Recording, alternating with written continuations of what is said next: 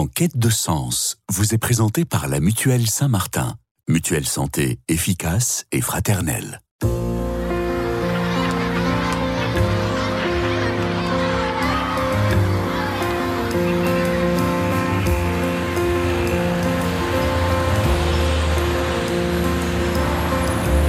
En quête de sens, une émission produite par Radio Notre-Dame et diffusée également par RCF. Marie-Ange de Montesquieu.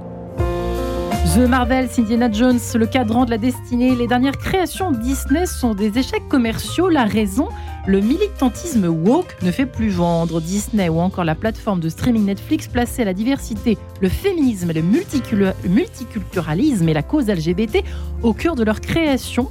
Eh bien, c'est ce qu'on pouvait lire tout simplement dans le JDD le week-end dernier. Mais pourquoi cette difficulté en fait à définir le wokisme?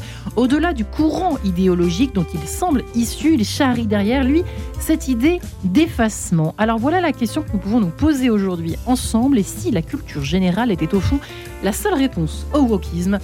Nous avons 52 minutes pour tenter d'y répondre sur Radio Notre-Dame et RCF. J'ai la joie de recevoir Anne-Laure Leborgne, bonjour Anne-Laure. Bonjour Marie-Ange. Ravi de vous recevoir.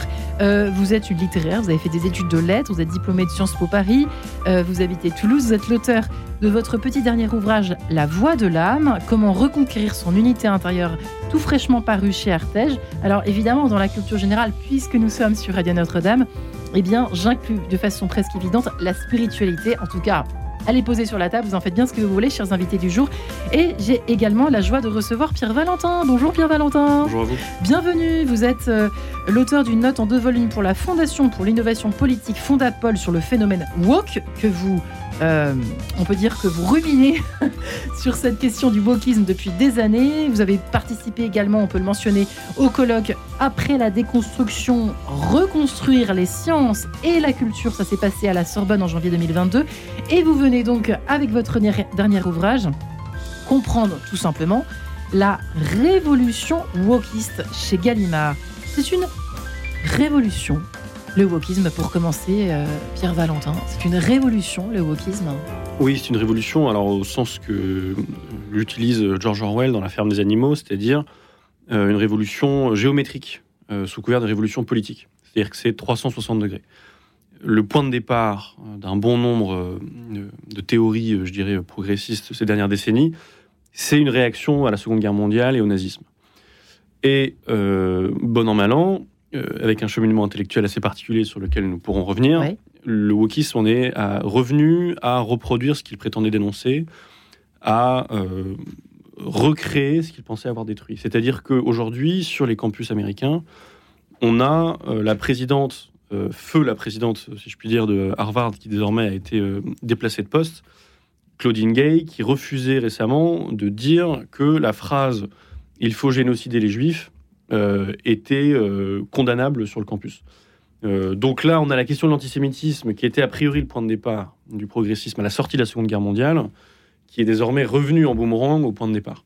On a autre exemple, le wokisme, outre la question de l'antinazisme, se conçoit, je pense, comme une réaction aux années 50 états-uniennes sur le plan racial. Et on est revenu là à un éloge de la ségrégation. on voit dans certains campus des logements ségrégés, alors soit par la race, soit par la question de la sexualité, donc des logements spéciaux LGBT, etc. Euh, et donc là, on voit que la révolution n'est qu'un tour sur soi dans tous les sens du terme, c'est-à-dire que on pense euh, euh, nier, on pense détruire le mal, et finalement, tel quelqu'un sur un bateau qui voudrait éviter des récifs simplement en poussant un coup de barre dans une direction, on revient fatalement au point de départ. C'est-à-dire un espèce de retour des particularismes. C'est ça que vous voulez dire ou pas? Oui, oui, tout à fait. Plus fort que euh, le courant qui voudrait, euh, qui se prétend être un courant d'acceptation générale. Alors oui, alors après, sur la question de particularisme et donc disons de, l'essentialisme, euh, le, wokisme est assez particulier parce que selon les circonstances, on va vous dire que les catégories ne veulent rien dire. Et comme homme-femme, on va dire il n'y a pas de métier masculin, il n'y a pas de métier féminin. Et euh, à, l'inverse, dans d'autres circonstances, on va vous dire que blanc et noir sont les catégories pertinentes par lesquelles il faut. Euh, extrêmement paradoxal. Hein. c'est très paradoxal. C'est pour ça que je vous disais avant l'émission, je suis désolée, c'est un peu provoque hein, ce que je vous disais, parce que. Euh, parce que je pense que je vais trop loin en disant cela, mais ça fait 3 ou 4 ans, 5 ans maximum qu'on parle de ce courant, Et je vous disais, j'ai toujours pas compris ce que c'était le wokisme. Et Anne-Laure, sans transition. Bah, depuis que j'ai lu le livre de Pierre Valentin, j'ai beaucoup Ça va mieux quand même, hein, c'est plus clair. C'est plus clair, c'est vrai. Oui, non, c'est vrai. ce qui est très troublant. en fait tous les, tous les domaines de la vie, quoi. Ce qui est très troublant, effectivement, dans ce, dans ce courant, alors euh, on peut essayer d'en comprendre les, origines, le, fonctionnement interne, etc. Ce qui est très troublant, finalement, c'est de se dire, mais pourquoi ça prend? Pourquoi ça prend alors que ça a l'air si idiot? Ouais. Et, ça, je trouve que c'est une question, euh, une question euh, abyssale, en fait. Et je crois que ça prend justement sur un vide, euh, justement abyssal de, culture. Et eh bien justement, voilà une citation de Frédéric Nietzsche qui paraît dans votre livre Pierre Valentin. L'homme préfère encore vouloir le rien plutôt que de ne rien vouloir. Vouloir le rien, pourquoi? C'est un soulagement de vouloir le rien? C'est de la, c'est quoi? C'est confortable de vouloir le rien? Bah, disons que c'est beaucoup plus facile de, détruire que de construire, euh, et que euh, lorsque on n'a euh, pas donné de projet de société à notre jeunesse, à laquelle j'appartiens par mon âge, on va dire, eh bien, la seule proposition qui, qui leur advient, c'est la déconstruction de cette société. C'est-à-dire que soit on donne un projet de société à la génération, soit la génération va se dire, euh, en l'absence de projet, on va déconstruire cette dernière. Comme un enfant qui casse ses jouets, mais qui ne reconstruit rien derrière. Exactement. Et juste pour étayer euh, cette hypothèse euh, qui, est, la mienne d'une pure négation, c'est de, on peut regarder le terme qui est le plus populaire au sein du monde académique depuis plusieurs décennies et des sciences sociales, c'est le terme déconstruction. C'est une façon chic et académique de dire destruction. de la même façon, lorsque on demande à ces militants de se définir en un seul terme, ils vont dire anti-raciste, anti-sexiste, donc une, définition en contre. Lorsque l'on demande de décrire, de dépeindre leur utopie, ce sera un monde sans domination, sans racisme. Et vous dites dans votre livre, je crois, à plusieurs reprises, c'est un monde de négation. C'est intéressant, le terme de négativité. On, parle euh, de harcèlement, on parle de, de, de, de, genre, de relations toxiques. Ce mot apparaît partout. Euh, tout, tout, est, tout est vu comme une, euh, comme une agression au fond. Le monde est vu comme quelque chose de négatif d'emblée, dès la naissance, si je puis dire, presque. Euh, on est, on est loin de, de, l'unification de l'âme, là, pour le coup. oui, tout à fait. Je trouve qu'il y a un essai euh, très éclairant de François-Xavier Bellamy sur le sujet qui s'appelle Les déshérités et qui est vraiment fantastique et qui euh, explique bien cette effectivement cette génération qui n'a qui n'a rien reçu en fait qui n'a pas reçu ce que ce qui n'a pas été transmis du coup euh, et je, trouve très intéressant qu'il il en arrive finalement à dire qu'il euh, ne croit pas au choc des cultures, mais il croit au choc des incultures. C'est-à-dire, il se dit, mais en fait, le plus violent, c'est celui qui, parce qu'il n'a rien reçu, ne sait pas qui il est ni où il va, et donc, euh, comme vous disiez, qui, qui, casse en fait, qui détruit parce qu'il n'a rien d'autre à faire. Et puis surtout, il a, il a, c'est une peur en fait. moi, j'essaye toujours d'essayer de, comprendre ici les, symptômes de ce qu'on est en train de dépeindre ici. Et c'est vrai qu'on a envie de comprendre pourquoi est-ce qu'on s'accroche à rien, pourquoi est-ce qu'on détruit tout, euh, quel est le, qu'est-ce qu'il y a derrière là en arrière boutique, qu'est-ce qui, qu'est-ce qui fait que, quel est le moteur de tout cela? C'est un vrai sujet.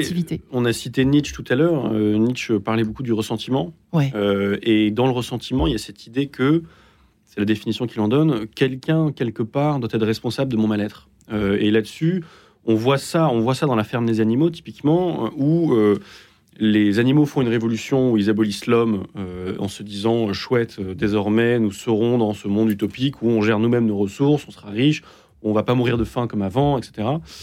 Et ils construisent un moulin qui doit être le symbole de leur indépendance, qui gèrent eux-mêmes, etc. Pendant la nuit, le seul élément factuel qui nous est donné, c'est qu'il y a eu une tempête. Le moulin s'effondre. Et là, il me semble qu'il y avait trois postures existentielles qui s'offraient aux animaux.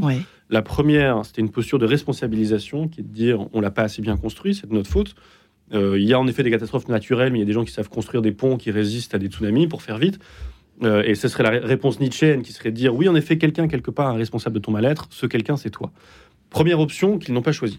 Deuxième option, sorte d'aveu du tragique et des aléas de l'existence, qui est il y a une tempête, ça peut arriver, c'est de la faute de personne, euh, tant pis. Le, hasard, le destin, la fatalité, etc. C'est comme ça. Et ils choisissent une troisième option qui est l'option, euh, je dirais, euh, complotiste ou en tout cas empreinte de ressentiment, qui est pendant la nuit, les traîtres, donc le cochon boule de neige, avec les humains, donc des forces obscures maléfiques, sont venus détruire ce moulin. Et c'est ce qui explique que euh, rien n'est de notre faute, il est détruit, c'est à cause du mal, un peu omniprésent. Donc là, on voit encore une fois la prédominance de la négation qui implique sur le plan psychologique un ressentiment, et c'est ça qui fait avancer les animaux dans la ferme, car à chaque fois qu'ils veulent contester le règne de, l'avant-garde porcine, si je puis dire, parce que c'est les cochons qui font ce rôle d'avant-garde intellectuelle, euh, la question rhétorique qui fait taire toute dissidence, c'est mais pardon, vous ne voulez pas le retour des, des humains sur la ferme C'est-à-dire qu'une sorte de, figure d'épouvantail, une figure négative qui ensuite pousse les autres à se ressouder et être forgés par une pure unité négative et qui avance uniquement par le fouet du ressentiment. Quelle horreur. Donc on avance à reculons, finalement. C'est un peu ça que vous résumez. Oui.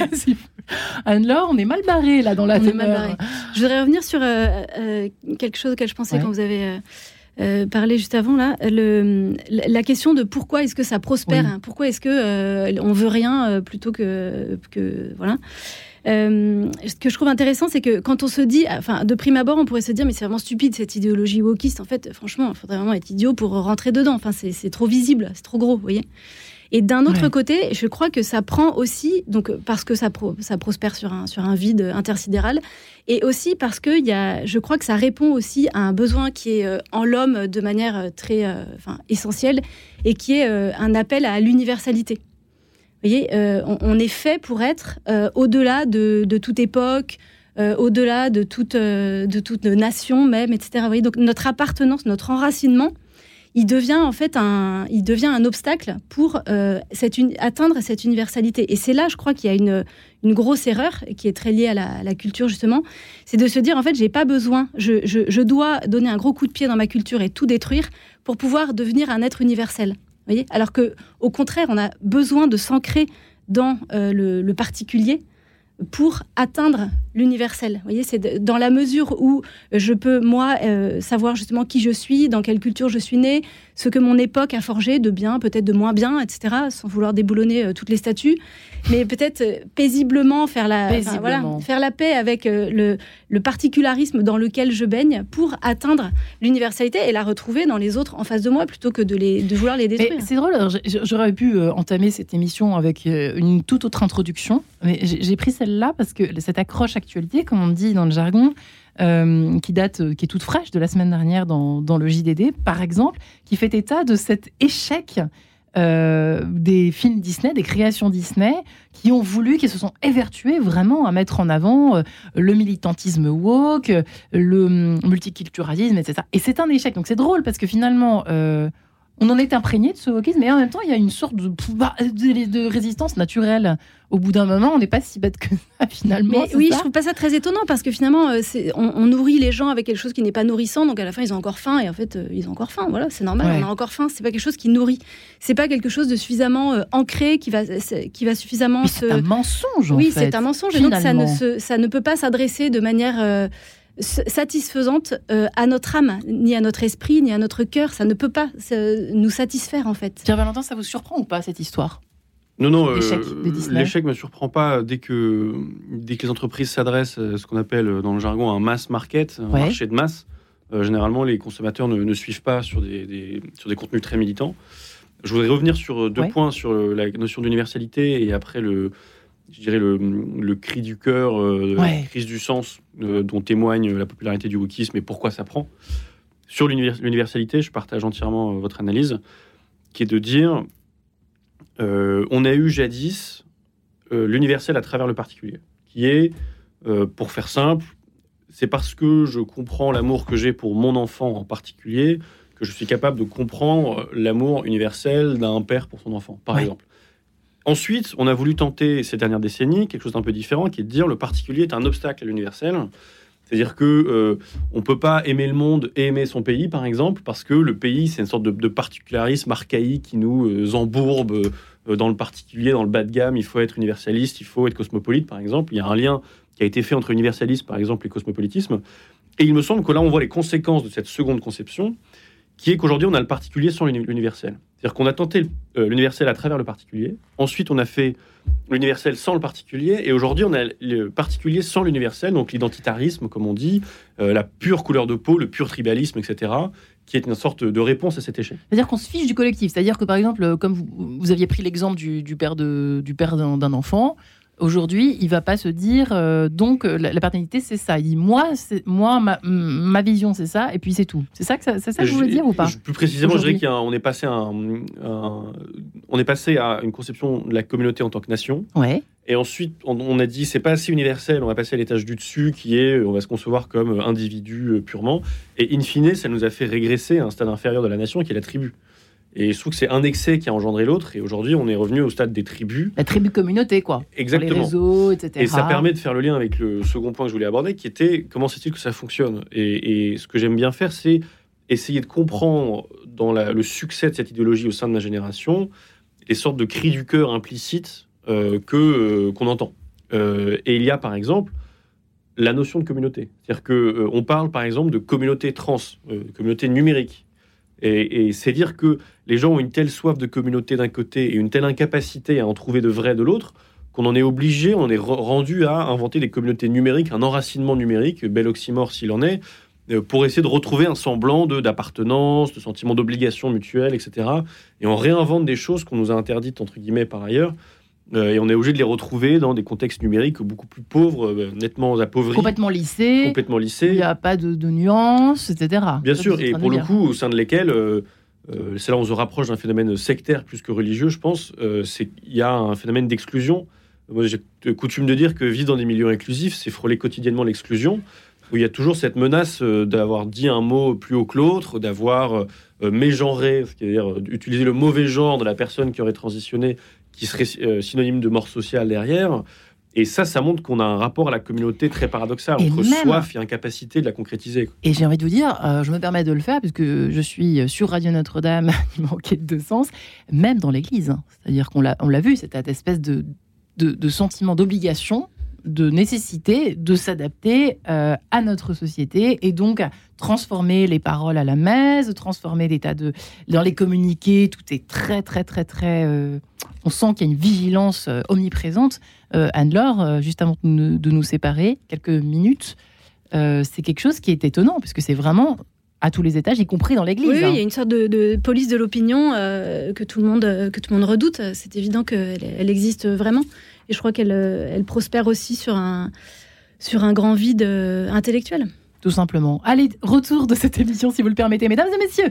Après ce caprice de la partita en do mineur BWV 826 de Jean-Sébastien Bach, interprété par Elisabeth Sombard, rien que cela, à tout de suite. En quête de sens, une émission produite par Radio Notre-Dame et diffusée également par RCF.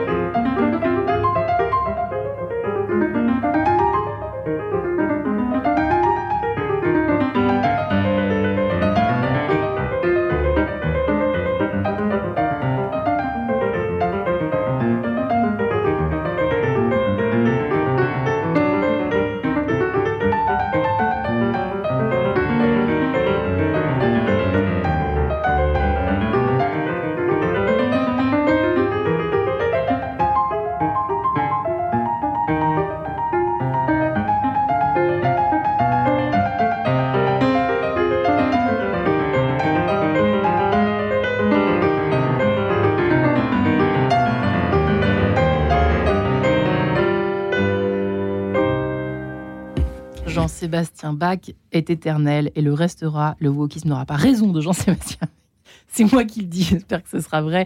Et si la culture générale était la seule réponse, en tout cas au wokisme, eh bien nous tentons d'y répondre avec nos deux invités du jour. Anne-Laure Leborgne, euh, qui est venue avec son dernier ouvrage, La voix de l'âme, comment reconquérir son unité intérieure. Chez Artege, c'est urgent, hein, je crois. Je le pense. Pierre Valentin euh, est également ici, venu avec son dernier ouvrage de son côté, Comprendre la révolution wokiste aux éditions euh, Gallimard. Dieu sait que c'est complexe, mais vous la détricotez, cette révolution Walk, wokiste. Euh, voilà, qui est reprécisé Pierre Valentin, Anne-Laure Le Borgne. Euh, c'est vrai que je, vous posais la question, effectivement, euh, Anne-Laure Le Borgne, comment, comment alors il y, a effectivement l'antidote de la culture générale, mais quand la culture elle-même est malheureusement imprégnée de wokisme, c'est pas forcément simple de faire le ménage. Pierre Valentin, c'est pas donné à tout le monde d'être agrégé de lettres classiques, de philosophie et autres sciences humaines pour essayer de faire le ménage. En fait, c'est très compliqué, hein, non? Oui, oui. puis par ailleurs, je pense que et ça fera le lien avec le thème de Anne-Laure. La, les esprits vides de culture ont un mal fou à se reconnaître comme tels. C'est-à-dire que la personne qui ne connaît pas grand-chose aura facilement envie de montrer qu'il n'a pas besoin d'en savoir plus et de ne pas être dans une démarche d'humilité et de, besoin d'apprendre. Il n'y a pas de curiosité chez eux? Non, il y a... Euh, c'est-à-dire que l'émerveillé et le naïf, pour eux, c'est la même chose. C'est-à-dire que à l'inverse, il y a une espèce de cynisme qui est de dire... Euh, c'est un exemple que donne euh, l'essayiste britannique Douglas Murray. Il donne une conférence sur Kant. Ouais. à la fin de la conférence sur Kant, il y a un élève qui vient le voir et qui lui dit Est-ce que vous savez que Kant était raciste? Kant a utilisé le fameux mot en haine, ce qu'il le prononce de telle sorte que ce soit fortement improbable dans euh, l'Allemagne euh, d'il y a plusieurs siècles. Euh, mais passons. Et de, Murray se pose la question de pourquoi est-ce que cet élève est venu me voir en me disant ça, quelle est, son idée, quel est son but? Et il en arrive à une conclusion qui est de dire, mais bien sûr, en fait, si vous avez étiqueté Kant comme étant raciste, vous n'avez plus besoin de faire l'effort de lire la métaphysique des mœurs euh, et euh, ces ouvrages qui sont extraordinairement difficiles et longs, vous pouvez juste simplement l'étiqueter raciste et passer à la suite. Donc l'inculture permet euh, à Narcisse, ou Narcisse Walk si on veut, de condamner tout ce qu'il ne comprend pas, c'est-à-dire à peu près tout, et de passer à la suite. Tandis qu'à l'inverse, s'il n'y avait pas ce surplomb moral vis-à-vis des grandes œuvres du passé, il y aurait une sorte d'humiliation qui est de dire je ne maîtrise pas les grands de ce monde, etc c'est une sorte de. Ça génère, je sais pas, c'est compliqué de définir les choses. Ça génère une, une, certaine forme de paresse intellectuelle, au fond, le wokisme, euh, Anne-Laure et, Pierre Valentin. Est-ce que ça génère une paresse intellectuelle ou est-ce que c'est la paresse, hein. intellectuelle qui génère le wokisme? Il y a sans doute un peu des deux. Ouais. Mais il y a certainement une grande. Euh, pour parler comme les ados, il y a une flemme. Il y a une flemme. Parce que là, c'est facile de dire. On s'en tire à bon compte chose, hein, de ne pas lire Kant. Il est gratuit, c'est un méchant. Je faire Il y a soit 400 pages de philosophie allemande, euh, aride et abstraite, ou alors une étiquette raciste. L'une des deux permet euh, zéro travail, il y a une étiquette euh, du bonne morale, et l'autre, c'est un peu l'inverse sur les deux points. Donc, euh, donc voilà, le, choix dans un monde instantané de notification, de gratification instantanée est vite fait pour le coup. Ouais, ce qui est préoccupant aussi, c'est de, de, de, voir que cette, la question de la morale est partout en fait. Et vous disiez, euh, le, monde de la culture est déjà imprégné euh, du wokisme. En fait, euh, moi, ce qui me, ce qui m'inquiète aussi parfois, c'est de voir que on va, on va pas lire certains, on va pas faire lire certains livres parce qu'il y a un personnage qui est très très méchant, parce qu'il se passe des choses horribles, etc. Mais en fait, heureusement qu'on ne juge pas un livre à la moralité de ses personnages, sinon on, on, lirait pas grand chose en fait. On change les titres. oui, oui, mais voilà, c'est. On change les titres aussi. On change les titres. ça, c'est l'affaire du club des cinq et autres. Oui, voilà, ouais.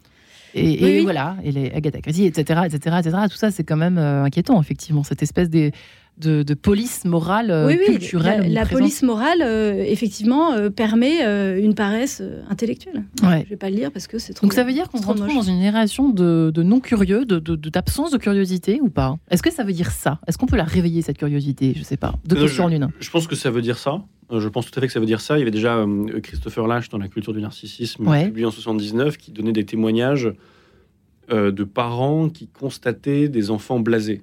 C'est-à-dire que, notamment, un témoignage d'un enfant amené au cirque où un clown met sa tête entre les mâchoires d'un tigre et l'enfant regarde à peine. Et le ah. commentaire, c'est on a le sentiment qu'il aurait pu le dévorer tout cru devant l'enfant, il aurait à peine cligné des yeux. et ça, je pense que les écrans ont accéléré ce phénomène où euh, en fait ils ont déjà tout vu euh, à l'âge de 6 ans euh, et le dernier film de super-héros avec beaucoup d'effets spéciaux a déjà saturé toute possibilité et par rapport à des jeux manuels en bois, en caricaturant à la maison, en termes de dopamine, il y en a un qui rivalise, rivalise pas avec l'autre. Et j'étais, moi j'ai eu la, chance d'avoir un, enfant assez récemment. C'était aussi l'opportunité de, réapprendre à s'émerveiller à toutes les étapes de la vie. C'est-à-dire qu'un que un nouveau-né, euh, déjà euh, un carrelage, c'est-à-dire des couleurs en blanc et noir, donc on n'a même pas accès à la télévision en couleur à ce stade, si on veut, euh, avec des formes, c'est déjà absolument passionnant. Et ensuite, on passe au niveau au-dessus, qui est un hocher qui fait un peu de bruit. Bon, c'est déjà source d'émerveillement et de fascination, mais, mais, mais, tous les matins renouvelés.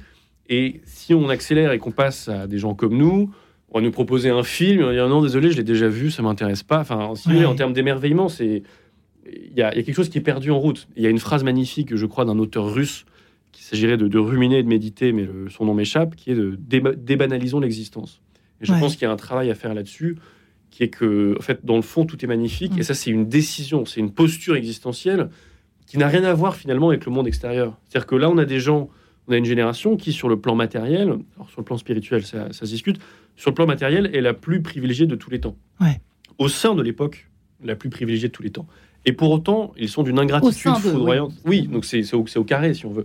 Et, et pourtant, c'est euh, des gens d'une ingratitude foudroyante. C'est-à-dire que tout ce que leurs parents leur ont légué, c'est euh, un bilan carbone douteux et une langue sexiste. Et il n'y a rien d'autre que ça. Il n'y a, y a aucune notion de euh, j'ai hérité sans mérite, de par la simple, ma simple naissance. On m'a offert une langue déjà, ce qui n'est pas rien. Euh, non, on m'a que euh, transmis des structures de domination patriarcales, des schémas de domination dont il faudrait déconstruire, se défaire. Et si je dois faire la révolution, c'est précisément parce que les vieux, entre guillemets, ont failli. Donc il n'y a aucune notion de, de reconnaissance générationnelle et, et le hockey boomer est venu cristalliser ça à un moment Ouais. qui est de dire, euh, en fait, de, de par la simple fait de la différence d'âge, ils appartiennent à un monde révolu qu'il faut, dont il faut accélérer la révolution, si vous me permettez la formule, et dont il faut abolir à jamais pour enfin s'extraire de ce marasme culturel toxique, euh, ces, vieux qu'il faut déconstruire, etc. On illustre cette récente, je ne sais pas si vous l'avez observé tous les deux, récente une du Parisien qui date d'avant-hier ou avant-hier, je ne sais plus, où l'on voit euh, toute cette génération de ministres euh, qui n'ont pas plus de 40 ans finalement, ou 45 ans. Voilà, c'est un constat. Mais c'est vrai que si on analysait, si on allait un peu plus loin, euh, dehors les vieux, quoi. C'est un peu ça que ça fait partie. Ça, c'est c'est- c'est la vic- une des victoires du wokisme, au fond. Enfin, des victoires, j'en sais rien, des résultats du wokisme. La disqualification, ouais, la disqualification d'une génération. Voilà. Et ce qui est étonnant, et je crois que vous le dites aussi dans votre euh, livre, c'est c'est cette génération de, de, enfin, les parents qui donc euh, qui les 68 ans, on va dire, qui ont l'air d'être étonnés euh, que leurs enfants soient déshérités, alors que justement ils leur ont rien transmis du tout. Donc euh, il y a quelque chose d'assez euh, étonnant. Je voudrais revenir sur ce que vous disiez sur les hum, le, numérique, etc. Je crois que il y a sur le, thème de la paresse intellectuelle, il y a quelque chose de très très omniprésent aussi aujourd'hui, c'est les, les données, les datas. Là, Il y a une espèce de fascination pour les, pour les datas, notamment avec euh, ChatGPT. J'étais en train d'y euh, penser tout à l'heure en Ouais. entendant Pierre Valentin. Notamment avec euh, maintenant ChatGPT. Et je crois que parmi les, les jeunes générations, moi j'ai des, ados, j'ai pas des nouveau-nés, mais voilà. Et c'est vrai qu'il y a quelque chose de. En fait, tout le contenu est accessible, il Mm. Ouais. est déjà il est digéré, il est mis en forme, il est, tout est prêt en fait. Pourquoi est-ce que je vais me fatiguer à apprendre euh, la généalogie des rois de France alors qu'en fait en trois clics ou même un clic je vais l'avoir exactement comme je veux présenter comme je veux? Et en fait on a complètement perdu de vue le fait que justement la, culture et l'intelligence c'est euh, avant tout quelque chose qui nourrit un, esprit et un cœur en fait qui nourrit un, être humain et donc en fait si je connais la généalogie des rois de France par cœur comme une poésie effectivement ça sert à rien du tout en revanche si je la connais en profondeur et que je peux euh, euh, par la généalogie, des rois de France, pardon, retracer les grands moments de l'histoire, les grands bouleversements, les tendances, etc. Là, ça devient passionnant et mon âme est vraiment nourrie par une donnée. Donc il y, a- il y a quelque chose qui se joue avec le fait que les données arrivent de manière complètement extérieure et qu'elles ne, ne nous nourrissent pas comme si comme c'était une pluie qui arrivait sur un, endroit euh, imperméable en fait. Oui, Ouais, cette, non-ouverture. Valentin euh, je, je voudrais rebondir là-dessus. euh, On est au cœur de notre sujet là en plus. Bon, c'est sûr, et, et on touche à une distinction fondamentale qui est elle-même esquissée dans Les Déshérités de François-Xavier Bellamy, qui est que euh, on a fait passer la culture du domaine de l'être à celui de l'avoir. Hmm. Et que normalement, on, on, on est EST cultivé, on ne naît pas cultivé, mais on, on est cultivé. Euh, et justement, on rumine des, des pensées, des poésies, des généalogies, et qui nous travaillent, qui travaillent en nous, et qui euh, germent des graines sur le plus long terme. C'est comme ça que je travaille sur un sujet, que ce soit le, le wokisme ou d'autres. On lit des textes, on a des concepts, et euh, les réponses se travaillent en nous dans le temps. Et là, on a fait passer la culture du domaine de l'être à de l'avoir, où les gens se sont dit, mais en fait, c'est pas la peine de connaître la généalogie du droit de France, on peut l'avoir en deux clics. Mais on ne l'a pas quand on l'a en deux clics, c'est-à-dire qu'il faut qu'elle soit en nous. Ouais. Et, euh, et je pense que là-dessus, le, on parlait de 68, le, le refus euh, du donné, qui est arrivé euh, avec 68, où on a institué le principe de la, mort, de la mise à mort systématique du père et de la génération d'avant, et ça nous a fait une, une génération C'est pas par a, hasard ça que vous les entendez bien sûr, qui a hérité du refus de l'héritage. C'est-à-dire qu'on a une génération qui ne se rend pas compte qu'il n'y a rien de plus boomer que de dire OK boomer. C'est-à-dire que la mort de la génération d'avant est inscrite dans ce processus de filiation, ce qui montre que, je pense, dans le progressisme, euh, la version euh, qu'a le progressisme de la filiation, c'est l'annulation. C'est-à-dire qu'on est systématiquement dans l'annulation du père, tout comme euh, dans Star Wars, pour prendre une métaphore de la pop culture, l'empereur Palpatine se débrouille pour que son prochain disciple tue son ancien disciple. C'est-à-dire qu'il institue la trahison comme processus, et ce processus culmine à la fin de l'épisode 6 par Darvador qui est fidèle à la trahison en tuant Palpatine.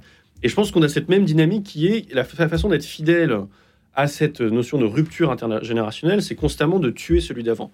Un exemple que je pourrais donner, c'est Judith Butler, qui, euh, donc euh, de la théorie queer, euh, qui est une fascination pour euh, la normale, notamment dans le domaine de la sexualité, tout ce qui ne rentre pas dans les normes, etc., pour faire très simple.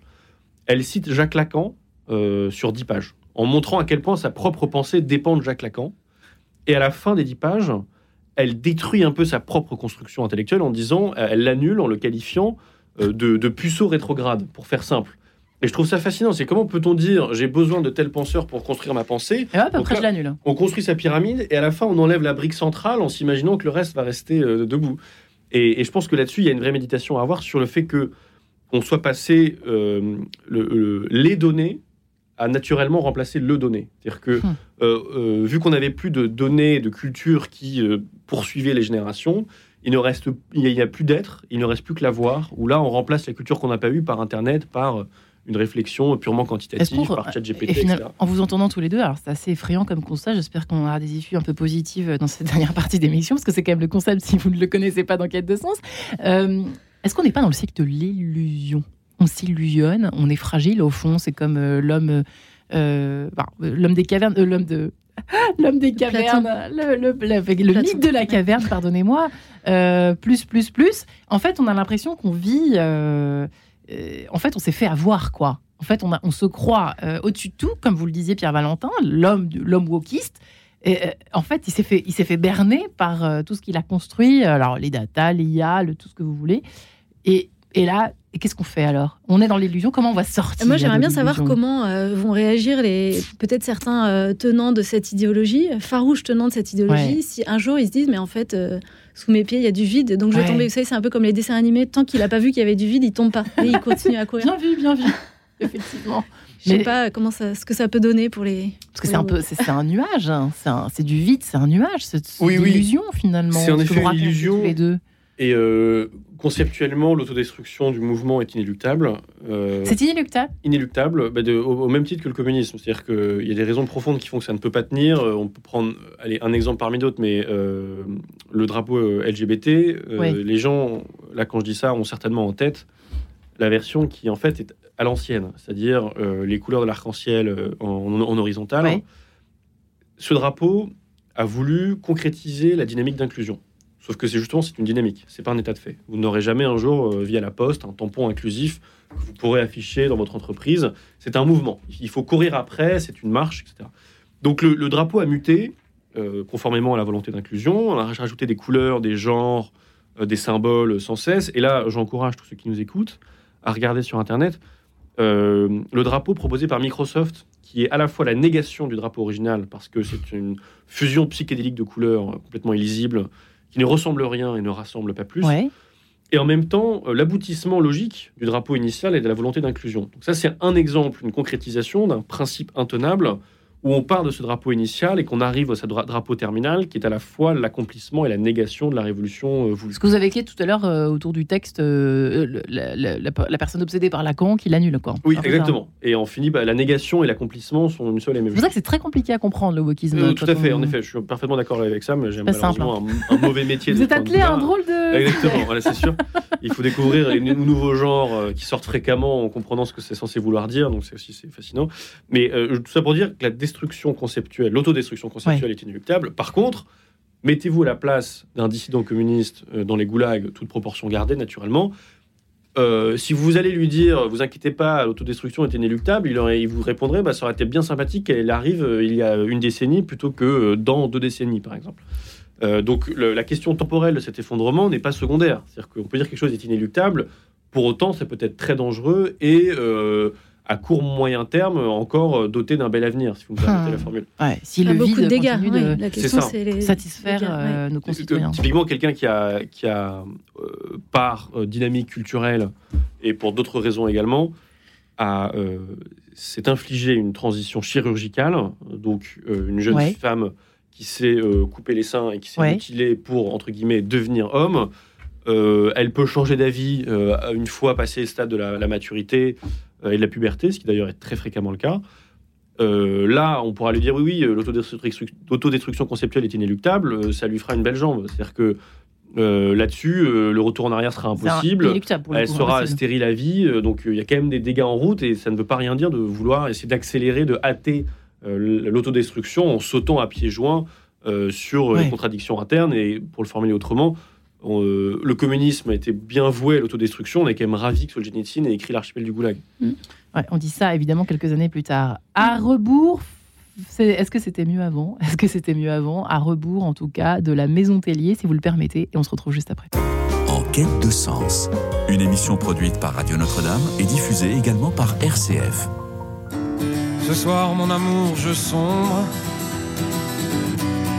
J'ai régné sur le monde. Avant que mon ciel s'effondre, je déguste chaque seconde. Comme si c'était la dernière, j'aurais tenté d'être un bon père, un bon fils, un bel ami. Il semble que ça n'est pas pris. Le cœur rongé par le spleen.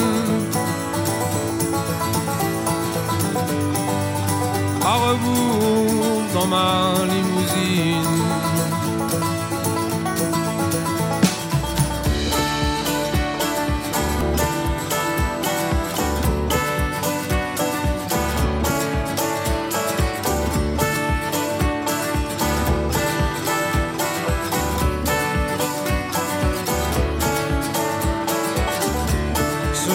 Un jour parfait.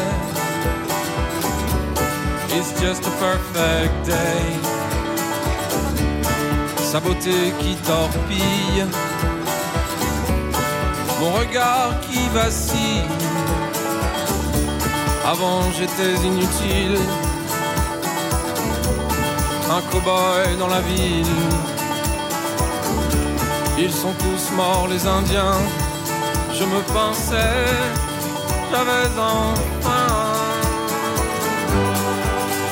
le cœur rongé par la joie.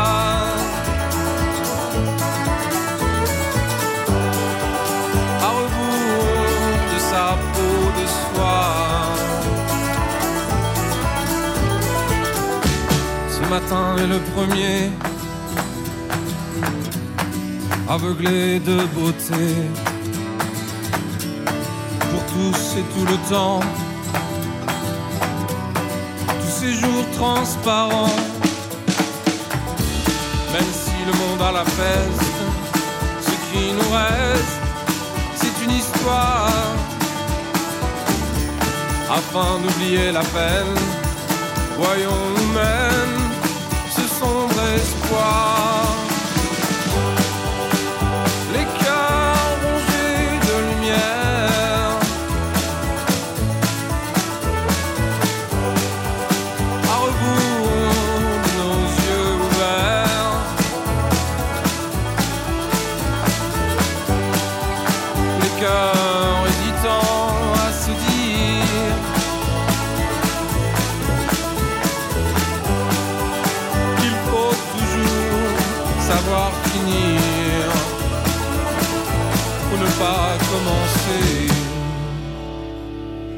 Voilà pour la Maison Tellier à rebours sur euh, Radio Notre-Dame et RCF. Et si la culture générale était la seule réponse au wokisme et finalement à rebours l'histoire en général et puis la spiritualité, on l'a un peu évoqué, euh, c'est un peu ça peut ça pourrait être notre fil rouge, n'est-ce pas euh, Anne-Laure Leborgne ici présente, la voix de l'âme, comment reconquérir son unité intérieure? Cher Tej, ça fait partie évidemment des antidotes, mais la culture générale en, euh, dans sa globalité, c'est sûr que rien ne vaut cela pour nous réancrer ou nous ancrer quand on, est, quand on a des enfants et qu'évidemment on a des, euh, des, priorités éducatives euh, qui sont celles de voilà d'en faire des, personnes, des futurs adultes aboutis, accomplis, épanouis. Eh bien voilà qui est encore, euh, notamment en tout cas sur Internet, mais ça peut être une bonne aussi une bonne, une bonne première prise finalement, une bonne première prise de connaissance une bonne, un bon premier contact avec la culture générale.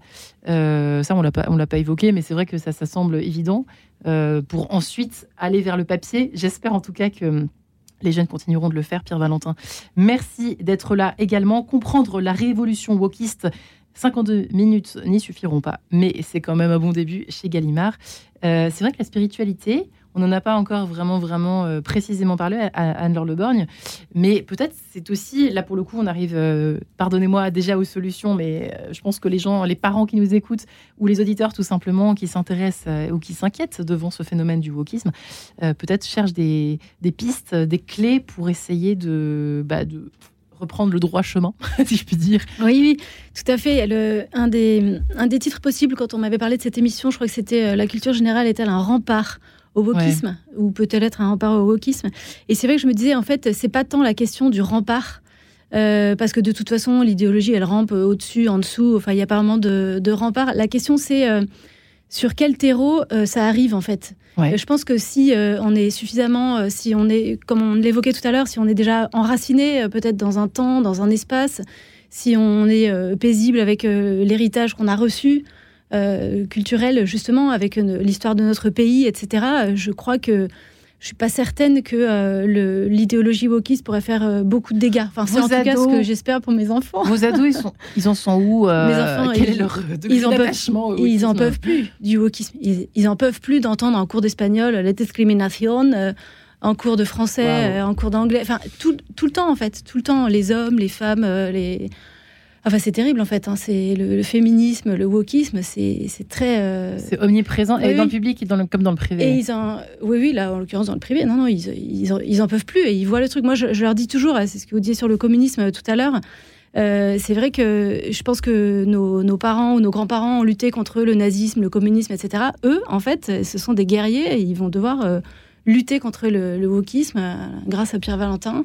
heureusement qu'il y a des gens qui vont justement. Et euh, François-Xavier Bellamy, c'est vrai que oui, ce, livre. Et je crois que ça va être vraiment, c'est l'histoire vraiment d'une lutte, c'est-à-dire que ça se gagne euh, pied à pied, cœur à cœur, et en discutant avec les gens de manière franche et directe. Mais je crois que l'idéologie woke, si elle arrive sur un, terreau suffisamment solide culturellement, je, ne suis pas sûre qu'elle puisse faire. gagnera pas la bataille. D'énormes dégâts. Non, vraiment pas. Moi, je veux, je veux vraiment être dans, dans l'espérance.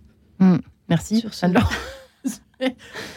Pierre, Pierre et, Pierre et moi-même C'est ce que dit Jésus aussi. Hein, Satan est divisé contre lui-même. Donc, euh, c'est ce que vous dites. C'est inéluctable. C'est sûr que ça va s'effondrer. Après, la question, effectivement, c'est combien de temps ça va durer et quels dégâts ça va faire. Donc, je crois que si euh, nos enfants sont cultivés, s'ils font de, de l'histoire, s'ils font de la philosophie, euh, moi, je, je, milite pour leur grand retour en grâce des humanités. Je trouve qu'on a beaucoup trop, on est beaucoup trop euh, orienté vers la science. Vous quand un enfant sait pas quoi faire, on lui dit bah, t'as qu'à apprendre maths physique. Ah, super. Bah, c'est bien, hein, je veux dire, j'ai rien contre la physique, mais euh, ni contre les maths. Mais, euh, je crois qu'on a, une, on a besoin d'avoir une génération de guerriers intellectuels et il va falloir qu'ils il va falloir qu'ils mangent de la philo. Et c'est exactement ce que j'allais vous poser comme question, Pierre Valentin. Est-ce que finalement la philosophie et la littérature, peut-être plus la philosophie que la oh, les deux, les deux en même temps. Allez, les deux mon général.